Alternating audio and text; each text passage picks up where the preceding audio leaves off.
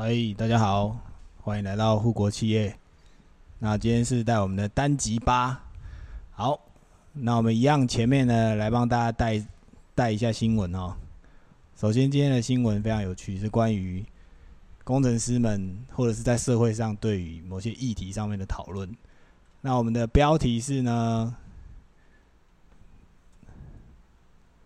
工程师的社会地位高吗？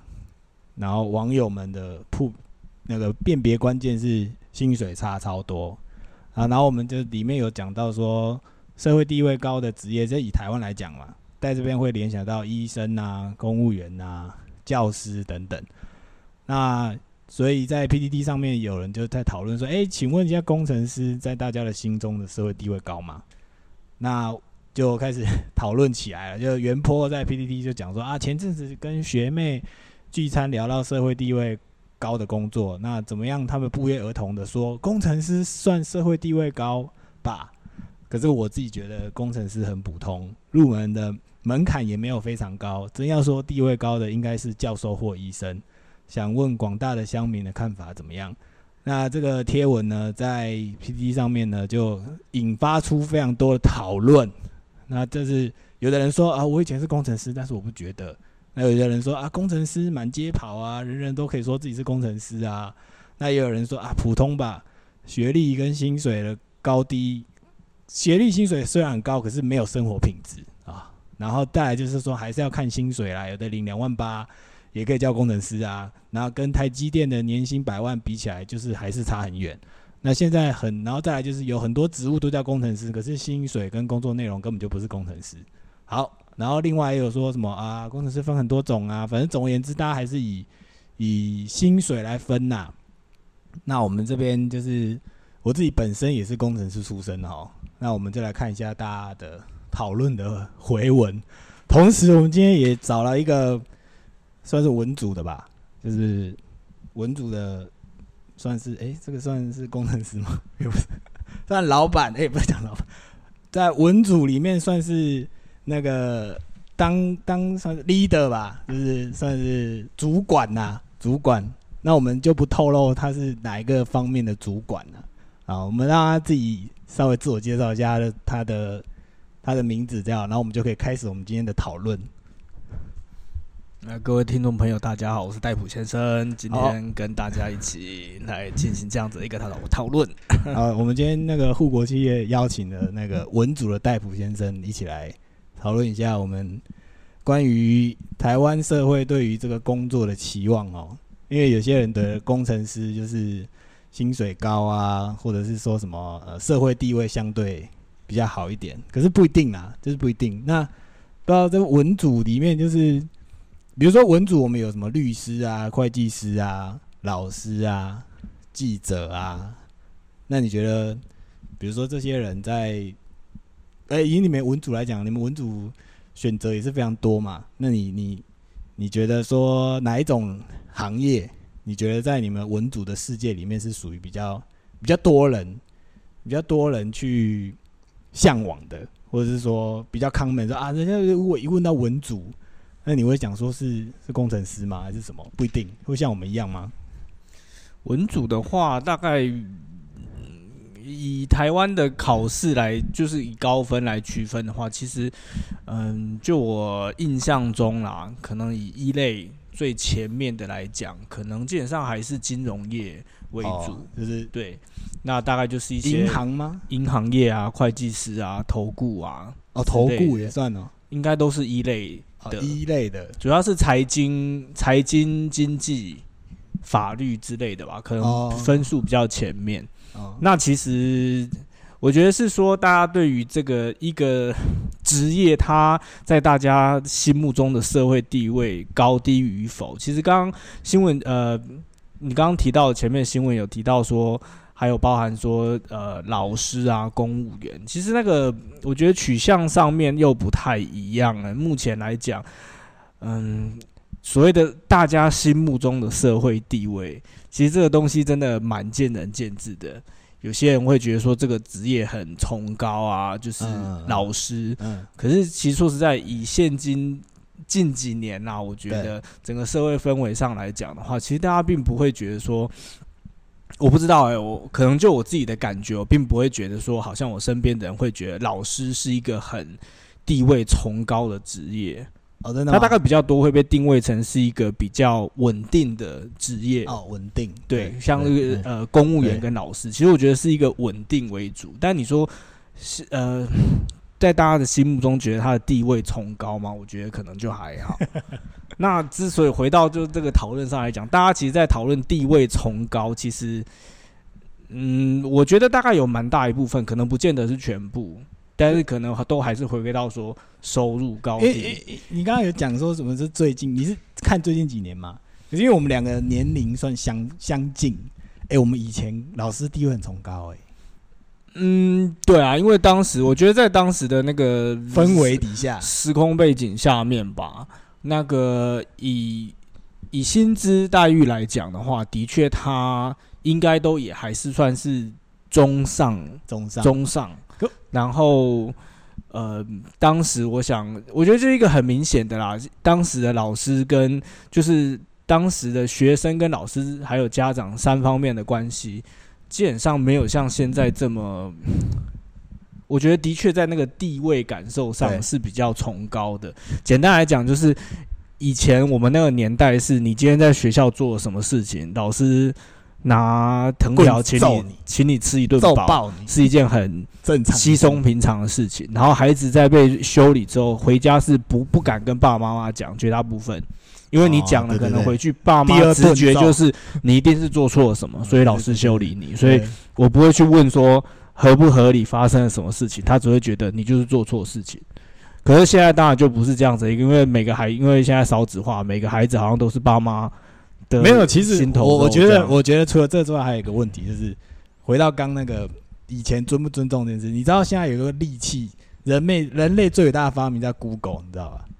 所以现在小孩，你只要会上网，会用 Google，干老师，你敢揍我，是不是？我就马上，或者是现在的装置，行动装置很方便，干我就马上偷录一段，或者是录音，然后我就马上可以上网查说我的权益是什么，然后我的少年法是什么。那我今天就算我我跟你起了冲突，我可能在，因为我有这相对应的证据之后，老师你反而就会站在比较弱势的地方，因为社会。看起来社会的氛围会觉得说啊干老师你怎么可以打小孩？或老师你怎么可以怎么可以怎么可以就是妈的，就是欺负学生，因为他还只是个孩子，这样就是。你应该有听过什么中国四大什么四大四大宽容？你有听过吗？我我反正有印象是网络上面那个现在很多影片会截那个他只是个孩子对对对，这是第四招，第一招就是人都死了，就是啊干你你都死了你就。就不用，然后第二招就是说啊，来都来了，那就就这样子啊。第三招就是啊，过年嘛。第四招就是你讲的干的嘛，你他只是个孩子，所以大家就是必须要容忍度要比较宽一点，对。然后你看，比如说像像现在就是像我们刚刚讨论那个议题啊，你看在那个 PPT 里面的回文，就是很多人都说老师，光那个新闻里面讲到老师，看大家对老师就是就是。说实在也算是有点同情吧，里面有些人就是回说，干老师的地位高个屁呀，领那个鸟薪水，上课开冷气还要被家长干的干个叫，就是反正现在老师哈其实做的很卑微，就是有时候也不是说他不想要好好教，可是看起来就是这些小鬼们，如果他太快接触到网络，也不能讲太快，他一开始就接触到网络，所以他知道他可以从哪里得到足够的知识来对付你。所以就变成老师这个行业就变得有一点很辛苦啦，就是有时候会遇到一些 你有时候遇到一些靠背的学生，真的是没办法哎。只是说里面也有人讲说，干老师，你觉得老师放寒暑假怎么样？不错吧？又放暑假，又放寒假，然后干还有钱拿，那是要看你怎么讲啊。就是你要整体看，你不能把它只是截其中一段来看嘛。就是我只截说哦，他有寒暑假，可是如果他的薪资。呃，怎么讲？他整体的薪资其实没有到很高的话，那其实他有这个价，你可以把它视作是放无薪假。因为我想，就以代课来讲的话，他们是他们的寒暑就是没有没有薪水嘛。对，那你说正式的话，当然是说有，可是哦，你实际加加总起来，好，他的年薪大概也不会到破百啊。只是说他有那个时间哦，他有那个时间，那就回归到是说可能。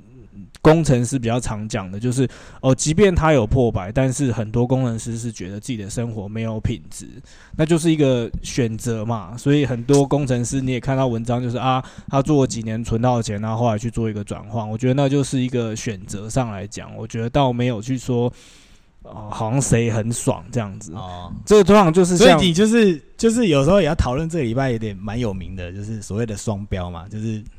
你民进党开放租，然后国民党在那边泡，可是以前可能民进党也是反对牛美牛进口啊，所以现在这种双标就很出现，就是说啊，如果你你今天如果是同一个行业的人，比如说啊，工程师泡工程师。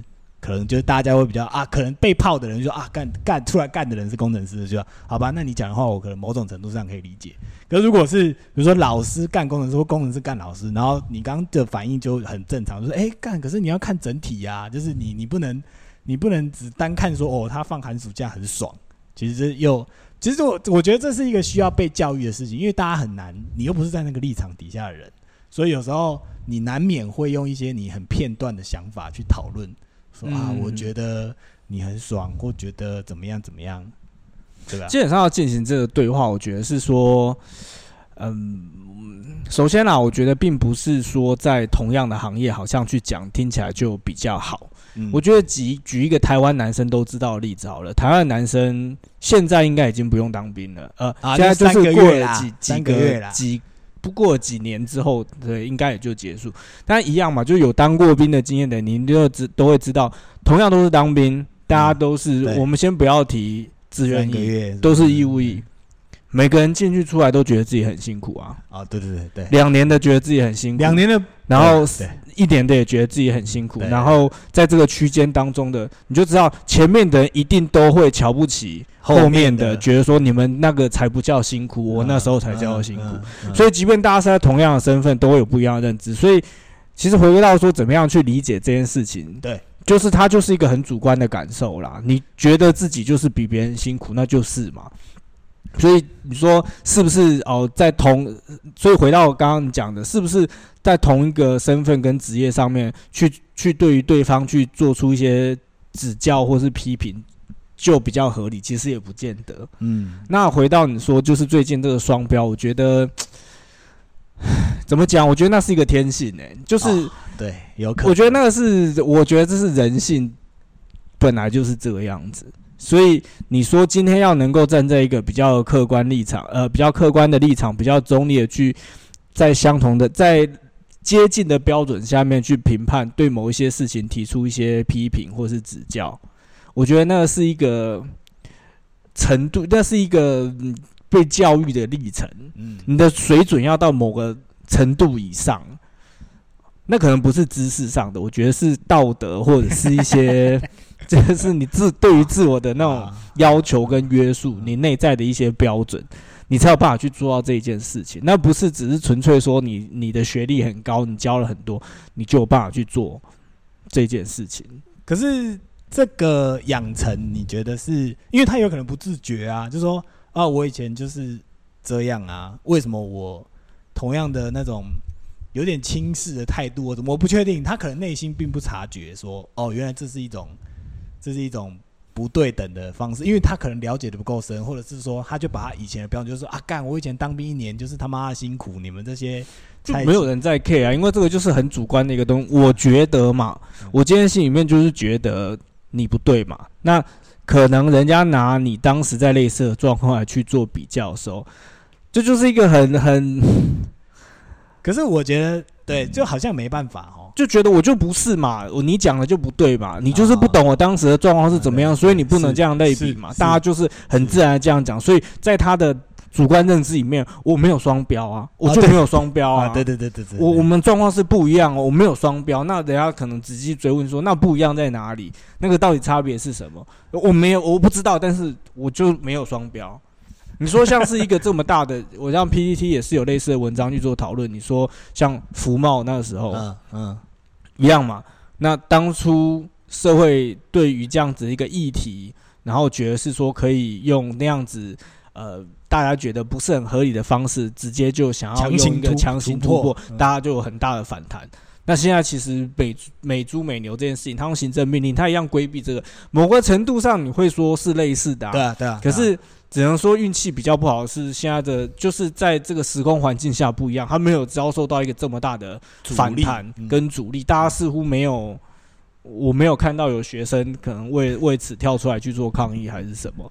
那即便反对党就是国民党，他们即便想要拿出来去编，很抱歉，现在就是时不与你吧。现在的社会氛围就是没有要 follow 你一起去做这件事情。那到底原因是什么？其实我们我当然也不清楚。可是你说以以脉络跟操作方式来讲，的确是有类似的地方啊。哦，对啊，对可是他们会觉得说我们没有双标，那是不一样的事情。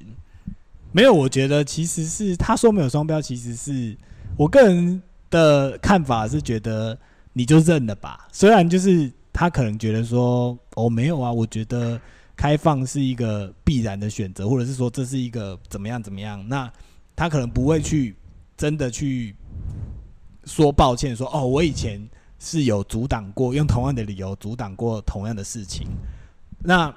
在这个态度上面，我其实我对民进党就不是很爽。就是说，你其实你老实，你老实道歉，其实民众反而还不会说哦，你强行过是强度关山是是怎么样？因为如果你就说哦好，我们以前在某些立场上面，我们的确反对了国民党执政的时候的状况，可是因为现阶段，因为就算你说是 reason 说哦，我因为台美关系变好了，所以我决定答应这件事，说对我们以前的抗争是很抱歉。什么？我不管不管怎么讲，whatever，反正我觉得你至少要拿出一个说，虽然是不得不，可是我觉得还是要跟大家说个 sorry，说啊，我还是为了某些事情，我还是必须违反我之前帮大家挡下来的。我觉得有时候是这个态度，因为你要泡一定可以泡，因为大家就是可以泡你双标。那你在这个部分你。你与其在那边，就是我觉得，与其在那边争辩，或者说啊，现在时代不一样啊什么的，我觉得不如你就有时候很多事情，你老实承认或老实说个 sorry，其实事情就不会这么难解决。你现在就是变成很多人还要特意出来护航或什么，我就觉得干你你们到底在干嘛？你其实要针对的是，我自己觉得啊，就是那个态度其实是需要被讨论的。你就要老实承认说啊，那时候的确我们怎么样怎么样，所以很抱歉。可是因为现在的结趋势，很抱歉，我们必须接受美猪进口。我觉得这样子你还还大家还可能还那个一点，因为很多人都会觉得说，阿干蔡英文因为没有连任的压力，所以就随便就他觉得因为这样反而答应这种事情。其实你你的确有你的你背后的理由，可是我觉得你可以。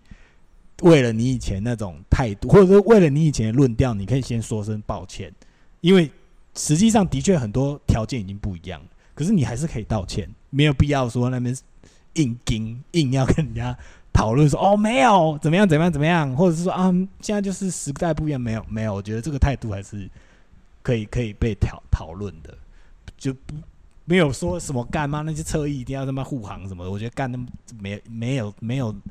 没有必要啦，没有必要错的事情还是错啊！你其实你好好老实，对啊，我不知道，我我这种东西其实没有所谓的互不护航，因为大家都不觉得自己在护航啦啊，对，大家只会觉得是说我在阐述的是一件从我的主观认知上来讲这是对的事情，为什么你们不懂？所以我是要去说明，想要让你们了解。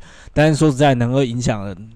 通常也没有能够影响多少了。对，那你说，我觉得的确啦，我可以理解是说，在一个人的层面，然后或者是我们可能受教育啊，在道德上面的 的培养，其实都的确说啊，有错就要认嘛。对，当然是诚心的去做这样子。那其实大家可以接受。可是我会觉得是说，我觉得就有点像是你在参与一些辩论啊，或是一些这是议题的讨论上面，其实有个原则，其实就是。你不能认错，因为你认错，基本上就是你就给你你某个程度你就透露了。不管有些时候，当然不见得都一定会啦。就是有些时候，你可以先透过一个先呃先道歉，然后再去做另外的阐述，别人会接受，反而会觉得哎，这是一个以退为进的一个策略。但很多时候，你其实一旦露出那样子的一个。弱弱势、软软弱的，或是一个一个弱点在那里的时候，其实人家就是拼命的去泡你。那与其这样，其实最简单的就是一皮天下无难事嘛。我就是我就是不承认，或是我就是耍赖。其实，但你就拿他没办法，就是这个样子啊。现在我就是讲话比较大声，那话语权现在也在我这边。哦，整体的政局基本上就是站在民进党这个风向上面。其实说实在，我根本不需要跟你道歉啊。我想他们大概内部也有可能评估过，其实我根本不需要去道歉什么。哦，对，更不需要做这件事情就可以了。干拎，因为你看嘛，现在也没有，我有讲啊，以福茂那件事情来讲，现在也没有人，也没有，你有没有看到很大规模的的抗有一些抗议或是一些什么什么，他根本不需要去做这样的事情啊，我就做了嘛。我不敢，我我觉得倒不是说他们就是。可能以某一些人的立场来讲，觉得就是很流氓，反正拿我怎么办？但的确，你就是拿他没办法，你也找不出其他去胁迫他做进一步讨论的方式。那你说这真的好吗？其实我觉得真的是不见得。那就是就是看后面他们怎么发展吧。但你说有没有双标？嗯，至少就以我认知来讲，这些都是双大人的世界，就是双标的世界啊。其实就是这个样子。你要说要求说，就像我们小时候被教的哦，你要公平啊，你要什么？其实大人也都，我们活到这个岁数，其实也都接受说这个世界就是不公平嘛。那你要怎么样？有些人就是幸运的精子，或者是幸运的卵子，对，他就是可以透过一些，所以也有看过一些文章讲嘛，就是其实呃，怎么讲，就是。所谓的精英，或者是真的厉害、有本事的人，他要求不是公平，他要求是特权嘛？哦，对，因为我够厉害，所以我我我不需要跟你，我就觉得我不需要跟你遵守一样的规则，因为我们不一样的身份呐。哦，我为什么要去跟照着你的游戏规则？也就是说，真正厉害的他可以改变世界，可以去形塑出一个 属于我的世界规则。啊，就是真的厉害嘛？共产党嘛？之类的，反正就是到最后，我我我玩我的，那你们不你们不管，那是你家的事。就是你说像以北韩来，以国际局势来讲，北韩就是啊，我就是照我的方式去玩，你拿我怎么样？你能拿我？除非你把我给毁灭。对，那大家当然有一些部分还是有办法去约束或制裁他，但也有很大一部分，我就是照我的方式在玩啊。对，没错。嗯，然后因为。因为我们这边是那个，主要是聊一些工程师的趣事，或者是一些比较特别的部分。那我这礼拜有收到个新闻，就是中国大陆的 Fab 又出状况了。就是我听说某个 Fab 好像反正就是也是工厂里面的那些那种有毒气体，然后反正处理的不好，然后就有有有一些造成一些公安意外。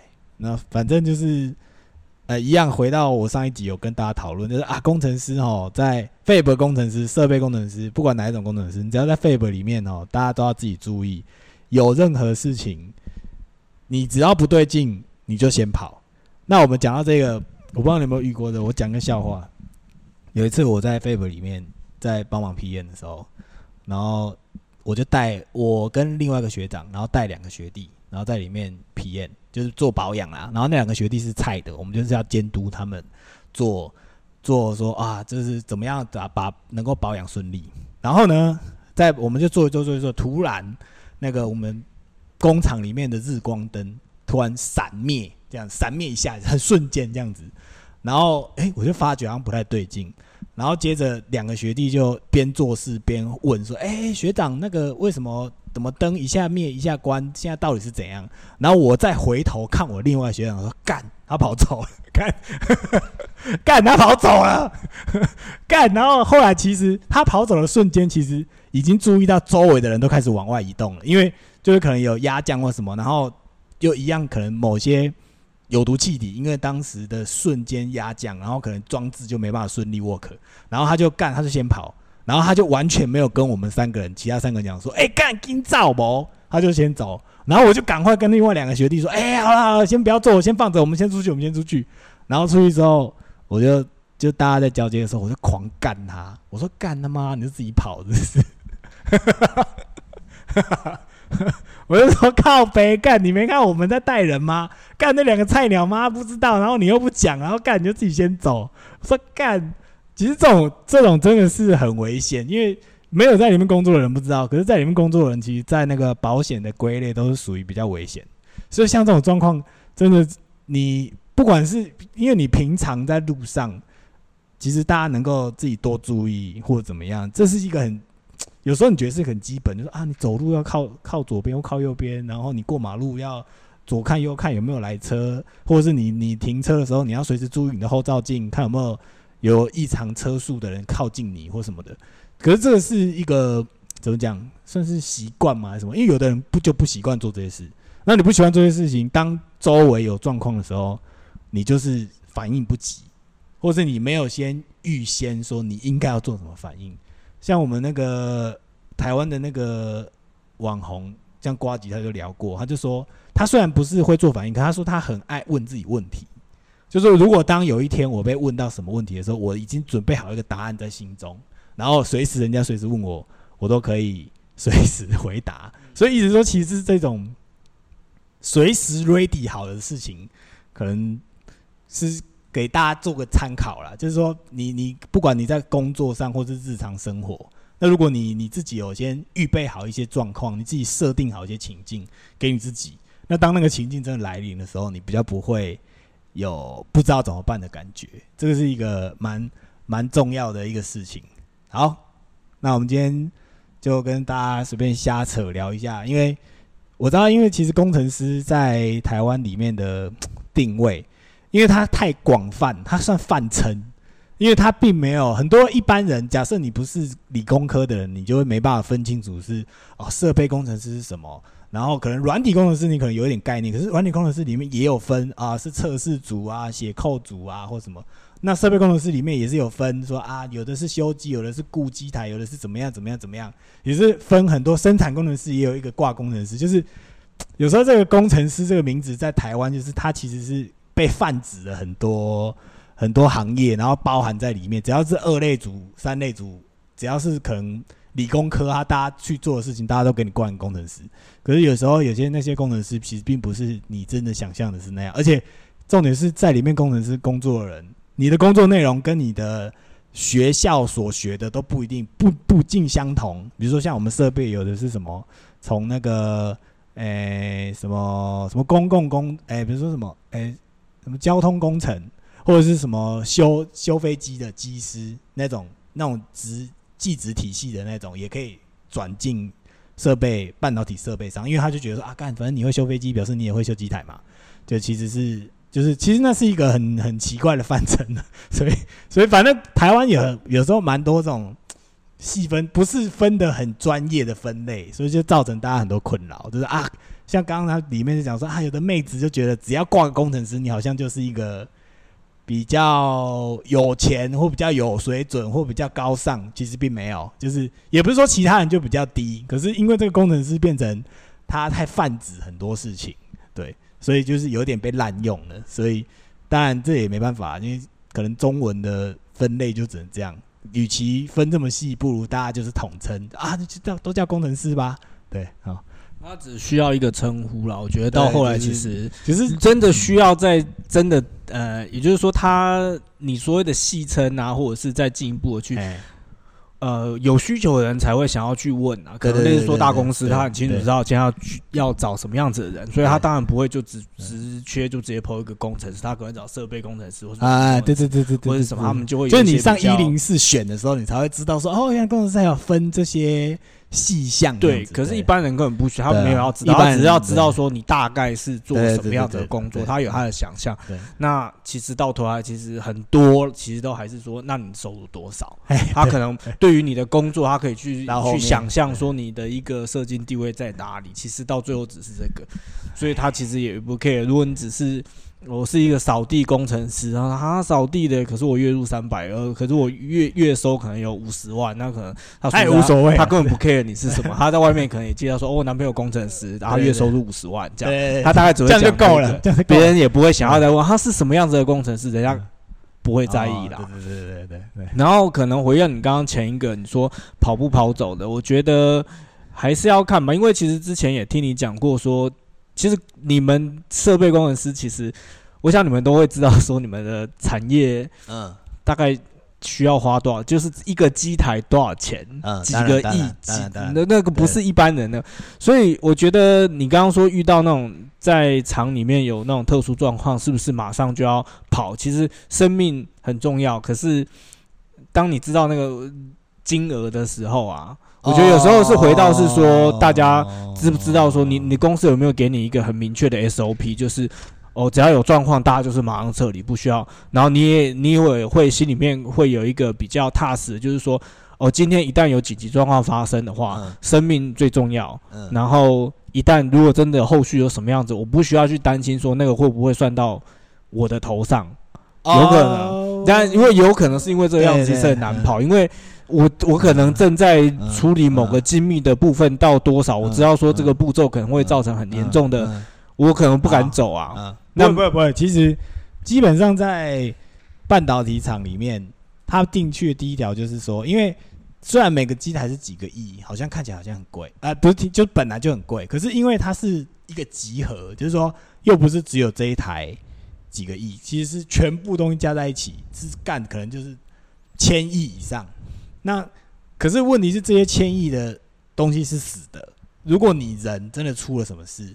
其实对这间公司而言的伤害更大，所以有时候他是要把这事压下来。像我知道台积电就有发生过类似的状况，或者是很多公司都其实发生过类似，就是说你太太勉强自己，工程师太勉强自己，然后在废本里面出了什么意外，然后其实公司更麻烦，因为公司他追究起来的时候，他是追究起说哦，你的第一阶主管、你第二阶主管，或甚至更第三阶，都全部要出来负责。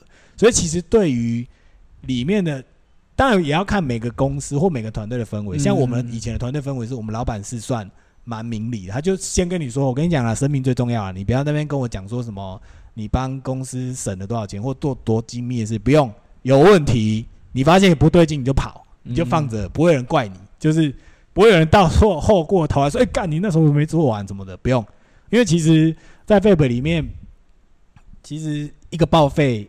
就是比如说你出不小心出了错，你一个报废，其实也是几百亿就走了。所以其实这种事情在 Fab 里面，以公司的立场来说，他宁愿你生命是没问题，也不要你真的就是给我待在里面修或什么的。他不会因为你在里面修，我就多给你钱，不会。反正我们就讲明了，你该跑你就跑。希望是这个样子啊，但是我觉得那也是在。一样嘛，公司的规模啊，然后可能我们整体社会的认知是人命比什么都重要，这样。可是你说，因为你刚刚讲到的新闻是在中国大陆嘛，那其实说实在，中国大陆，嗯，我不知道这样讲合不合，但是可能以有一些新闻上听起来，其实只要死人能够去解决的问题，其实好像不。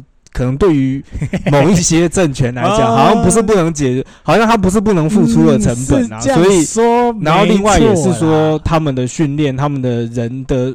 就是怎么讲，那个水准有没有到？因为我不知道，所谓的对岸的科技公司对于就是他们这一些半导体产业对于这一些东西的管控啊，人员的选用是是有到一定的水准，还是有一些漏漏习？所以前面已经泡过了，所以我觉得，所以我觉得的确是有可能会发生这样，不管是在训练上，又或者是说，其实我想可能没有像可能至少台湾 Angus 你所理解在台湾就是哦。员工的性命最重要，可能真的不见得吧？我在想。好，那我们今天就稍微跟大家聊到这。好，谢谢大家。